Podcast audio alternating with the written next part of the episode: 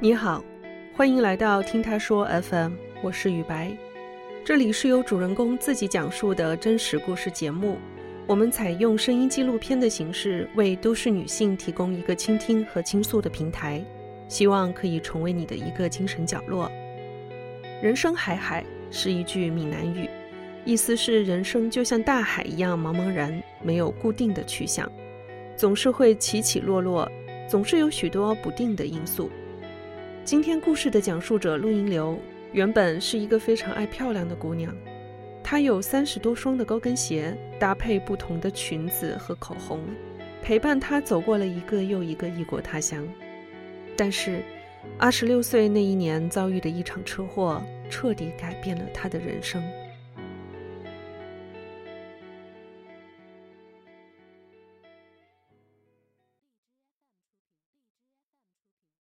大家好，我叫陆英流，今年二十九岁。三年前呢，因为一场车祸，我被断定为高位截瘫，也就是脊髓损伤以后不能再动。除了脑袋和胳膊以外，我其他身体部位都是不能动的，而且我也失去了正常的痛感和冷热感。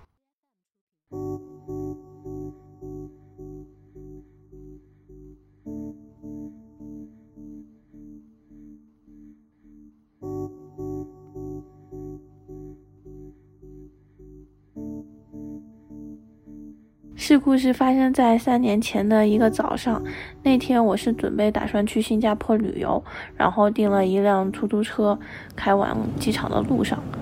我们走的是一个转弯路线，对面的那个车是直行。然后那个司机当时开得特别快，他转弯的时候也没注意，正好一转弯，那边的车一开过来，两个车就相互撞上去。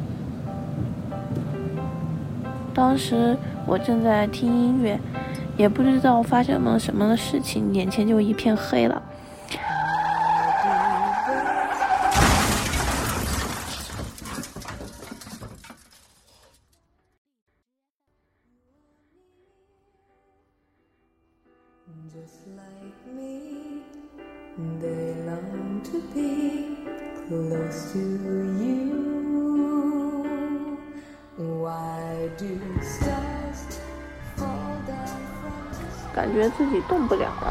全身很麻，但是那种印象也是很模糊的，隐隐约约的，好像有人在和我说话，就感觉像车门被打开了一样，就是闭着眼睛听到有这么一个嘈杂的声音在外面。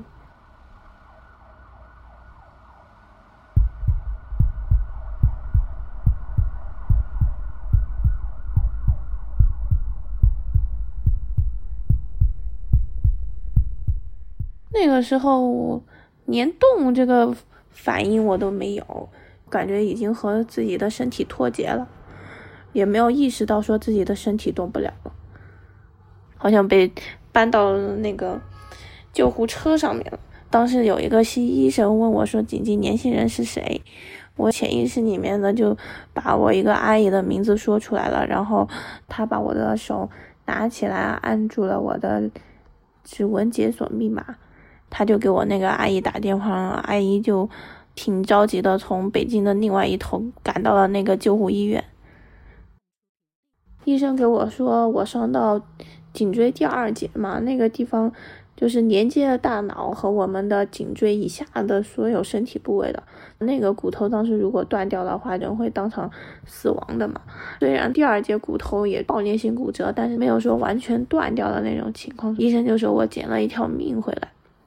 但是我受伤程度还是很严重的，就是第二节、第四节、第五节、第六节的颈椎全部都是爆裂性骨折。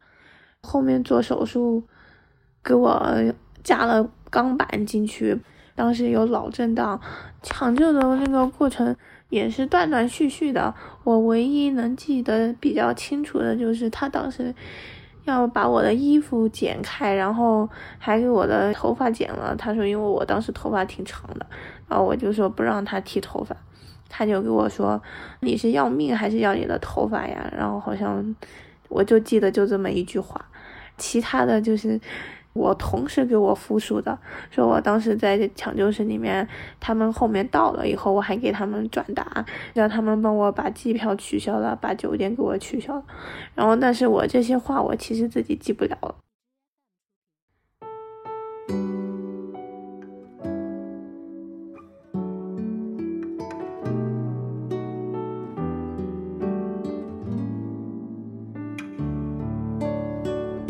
上以前的时候，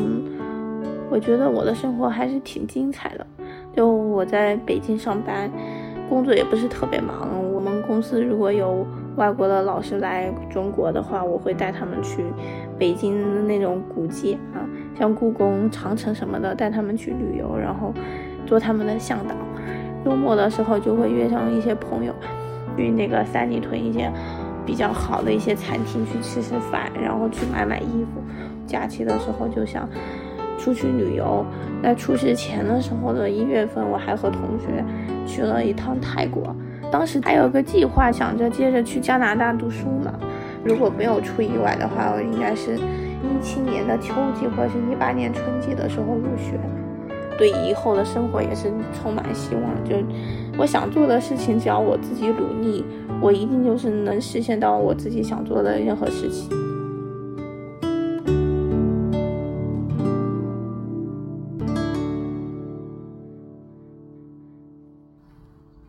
等我意识能恢复比较清楚的时候，睁开眼就是躺在床上，然后望着白色天花板，然后上面有很多那种长长的白炽灯，其他的都看不到。然后护士说。嗯，说我现在在医院里面，说完了以后，好像我又睡着昏过去了。北京的急救中心是没有办法做这个手术的，必须请那个积水潭的专家来做手术。然后他当时是在国外，给他说了我的情况以后，他才跑回来的。然后那会儿就离我出事差不多已经九天的时间，才做的手术。之前一直都是躺在重症监护室里面保守治疗。当时我的脊髓已经脱位了，是已经被甩出来了的。然后他们要带那个牵引，就是在自己的头上，他给你用一个铁架子固定住。一点点的把你的那个错位的骨头给拉回来，那个时候是整个人是平躺，完全不能动的，就这样子一直躺，躺到做手术前吧，就挺痛苦的，也见不了爸爸妈妈，他是重症监护室嘛，那会儿也就特别孤独，也没有太多人和我说话，有的时候太痛的时候，就是直接叫护士给我打止痛针，打完止痛针就可以又接着睡。我当时听到要做手术的时候就特别激动，我就以为我这个病做手术就好了，然后我就能从这个重症监护室出去了。我就每天就给自己鼓劲，然后我就想嘛，我就说我出院了以后，我就接着还要去旅游，然后把之前没有做的事情全部都做一遍。想着这些事情，就觉得时间会比较快一点。去做手术前的时候。主治医生他就捏了我的腿，他问我，他说你能感觉到我捏你吗？我说能感觉得到。他说那你能动一下吗？我说我动不了。他就点了一下头，就叫他的助理把我推到那个手术台。那会儿我手指甲还做了一个帽眼式指甲，是我自己做的。他们就说怎么指甲没有卸呀？他有一个监测仪嘛，是。卡在你的手指头上的，夹在手指头上。他说涂这么厚的指甲会影响到就是监测，他们就叫那个护士给我抠了一个指甲下来。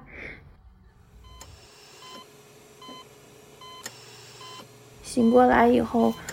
我感觉我自己特别难受，整个人像被架在一个架子上了，然后悬空的。当时那个护士问我：“你醒了呀？”我说：“哦。”他就从我的嘴巴里。把一个管子给抽出来了，我当时的时候其实是整个人的头和身子，当时用一个铁架子全部固定住，你的头是不能自由转动的。他就等他的那个第二节骨头慢慢长出来，长完了以后才能把那个铁架子去掉。就有的时候会觉得像坐在船里面，但是天天都是飘在天上的那种感觉。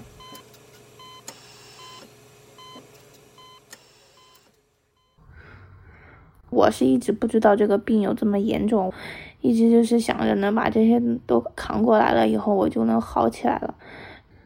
差不多半年左右的时候，我去康复医院，我转院了。护工他们就跟我说，他以前照顾过的病人有一两个还比较恢复的好的，一年的时候开始能走路了。我当时就觉得很惊讶，我就说一年才能走路，然后说一年的时候手才开始能动。当时听到这些信息的时候，就觉得特别不能接受，就觉得一年的时间有多长呀？我的那个外伤全部都基本好完了以后，才开始康复的。其实我转到了康复医院以后，又发生了褥疮。我的骶尾骨因为做手术前就长时间一直压着，骶尾骨就是人的尾椎骨，因为这个脊髓损伤，它的那个血液是流通不了的，骶尾骨的地方皮肤就被压坏了，然后里面的肉就跟着慢慢的溃烂了，烂了一个洞出来嘛。如果你治不好的话，你就没有办法坐起来，就是你坐起来就会压在那个伤口上，肉就会接着继续烂，把新的肉也腐烂掉。基本上那半年的时间，其实都是在治疗这个褥疮，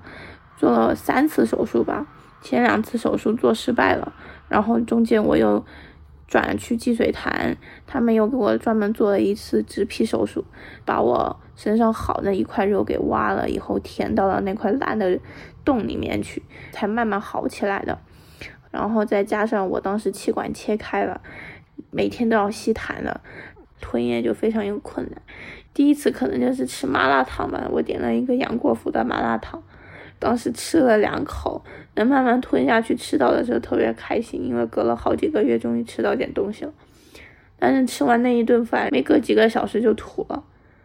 后面我基本上吃不了太多东西了，那会儿就瘦的特别厉害，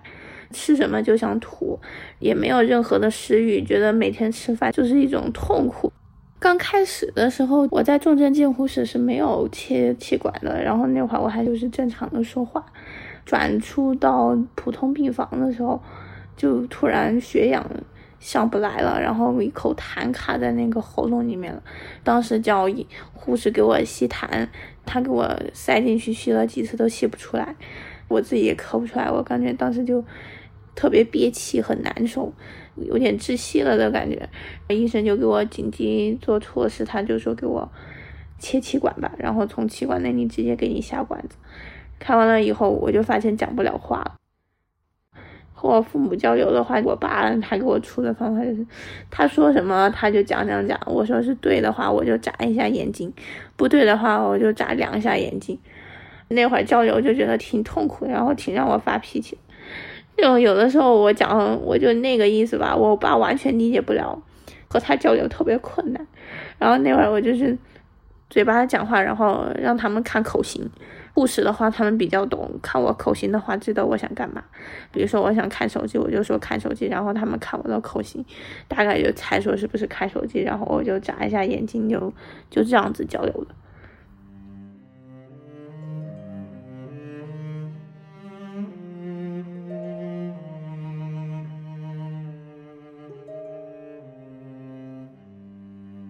受伤前半年，然后那会儿身上这么多我病嘛，这么多外伤，然后气管切开，带着那种铁架子，经常呼吸不了，每天吸痰，天天也动不了，就躺在床上两个小时，别人给你翻一次身，头也转不了，就能看到的东西就是四十五度角上面的东西，就那个时候觉得特别痛苦，那会儿会想，觉得自己活着还。有什么用呀？撑不过去的时候，就想过还不如当时死在那个车祸里面，还不如不要把我救出来，活着下来就是个废物，就什么都动不了，上下床、吃饭、洗漱什么都得靠别人做。像护工他们不愿意做，或者是给我发脾气的时候，我也不能说他们。事故发生以后，就是没有自由了。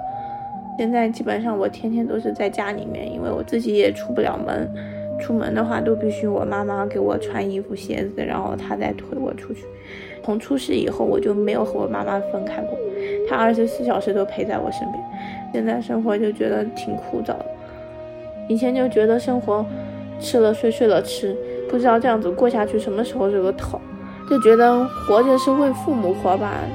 因为我要是死了，他们肯定就特别难过，就就一辈子就是为了我让我好嘛。然后我当时就觉得，要是我这样这么痛苦的活着，那还不就是为了父母开心？然后我当时就想着，要是我父母活到哪一天，我就跟着他们活到哪一天。然后他们要是不在了，我也不想在这个世上活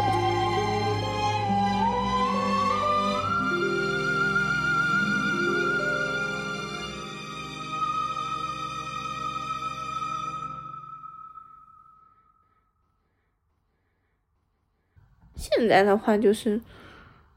这种想法就很少了，有一些转变吧，就是找了一些在家里面做的工作，像是卖水果，还要写那个公众号，还要写一些文案嘛。就卖水果的时候，每天还是有很多人问我有什么水果卖，他们想吃什么，和他们交流的话，就觉得自己还是和这个社会是嗯没有脱节的，有融入在这个社会里面。就有一种被人需要的感觉，觉得生活好像没有像以前想的那么糟糕。我的手指头它其实是有一点点恢复的。我刚开始是打不了手机的，然后手机都是拿一个支架架在我前面，然后我就是靠那个手碰到那个手机上去打字，打字特别慢，基本上我打四十个字我也得打十分钟吧。后面又买了一个手机壳，后面是有一个钩子的，然后我就拿左手勾在上面，然后我右手就一点点的碰这个手机屏，因为我现在的手指它能抬一点点，虽然它没有正常的手的功能，也不能抓握，但是手指头它就是稍微能往上动一点，打字的时候就是靠能动的小拇指和那个中指，就靠这几根指头碰在那个手机屏上。像是出门的话，无障碍挺差的。然后经常你遇到那种有障碍的地方，我妈妈可以叫人，或者是她把轮椅翘起来。那要是一个人的话就没有办法，就只能是去求助那个路人帮你抬过去，或者是帮你移动那些障碍物。最尴尬的就是大小便的问题吧，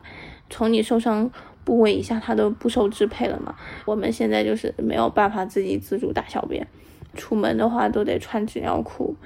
那一段时间的时候，其实心情特别差，特别抑郁，因为我觉得好多话给我妈说，她的心情也挺烦的，她的心情也烦，她其实也很少去顾及到我的心情，我就觉得身边就没有人和我交流。小红书它可以发笔记嘛，当时就想把这个东西写在上面，就相当于一个宣泄口吧，把自己的心情写下来记录下来。当时受到挺多人关注和点评的嘛。看了那些评论的时候，还是蛮开心的，就觉得还是很多人去关心我，然后也有些人给我一些建议，就说你现在身体情况能做些什么事情，帮我出一些主意什么的，我就觉得还特别开心。我有一个医生，他给我分享了一篇帖子，说的是一个国外的，也是脊髓损伤的女生，特别喜欢化妆，然后他就把自己的那些视频。发在 YouTube 上面，然后他就火了。然后我当时想着我自己也挺喜欢化妆的，我就说我录一些视频也发在小红书上，然后像其他美妆博主那样子发点化妆视频在上面。我觉得我特别在意自己的外表嘛，从小的时候喜欢买那些衣服，然后后面初中自己有压岁钱了以后就存着，没有经我妈妈的同意就在那种小店里面买一些衣服回来。后面开始大学学化妆，会关注这些彩妆啊，这些化妆技巧。出门的话，我一定要戴耳环、戴戒指、戴项链，然后一定要喷香水，就觉得得把这一套全部都做完了，然后才能出门。那当时我还买了一个手机壳，后面就是一个镜子，就经常可以看自己的妆有没有化掉，然后还得带粉笔嘛，就得补补妆什么的。我现在打扮自己就是。慢慢又重新找回这种打扮的这种兴趣和想法。刚开始受伤的前两年，觉得自己什么都穿不了，然后我那会儿基本上就是穿运动服嘛，天天要做康复，然后很少去穿这些比较好看的衣服。我现在手指头虽然动不了，但是化妆也是慢慢练习起来的，把那个笔夹在两个手指头的那个手指缝中间。画的时候就靠这个手腕动，然后就慢慢画。现在的话，我觉得和以前比就是另外一种美吧，坐在轮椅上的美。今年特别开心的事情就是去参加那个小红书日嘛。参加活动的时候，演讲一些都很顺利。我还认识了其他几个演讲者。演讲完了以后，我们会有一个 after party，看到很多时尚博主他们都在聊天喝酒，我就有一种就是又回到了以前去 social 的那种感觉。我当时的时候还看了我们的那个海报，特别大，放在那个入口处，我就和我自己的那个照片拍了好多张照片。我当时就特别想哭，然后我跟我妈说，看着那个看到那个阳光从玻璃外面射进来，然后照到我们海报上的时候，我就说我说，虽然我们人生有很多的黑暗的时刻嘛，但是我说今天终于迎来我的光明了。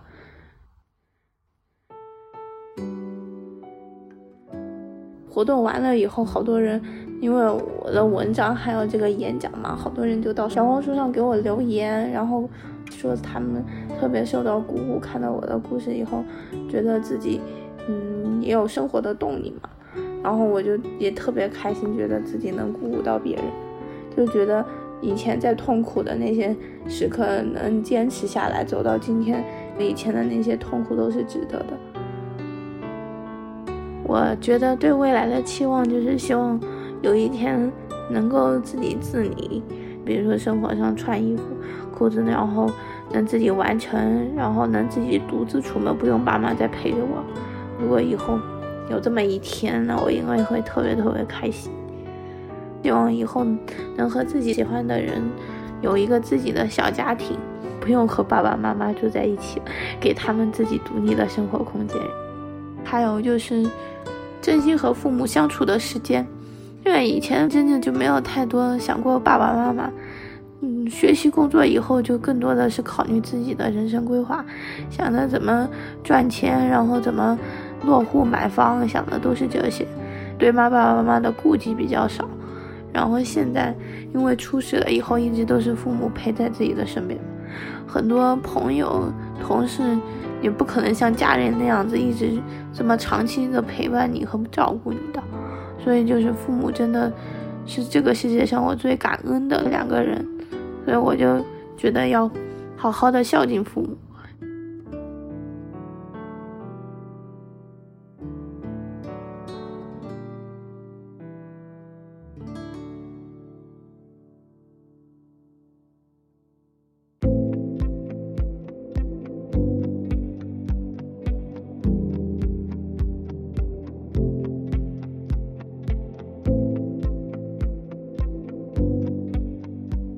完了录音流的故事后，你对生活又有什么新的感悟呢？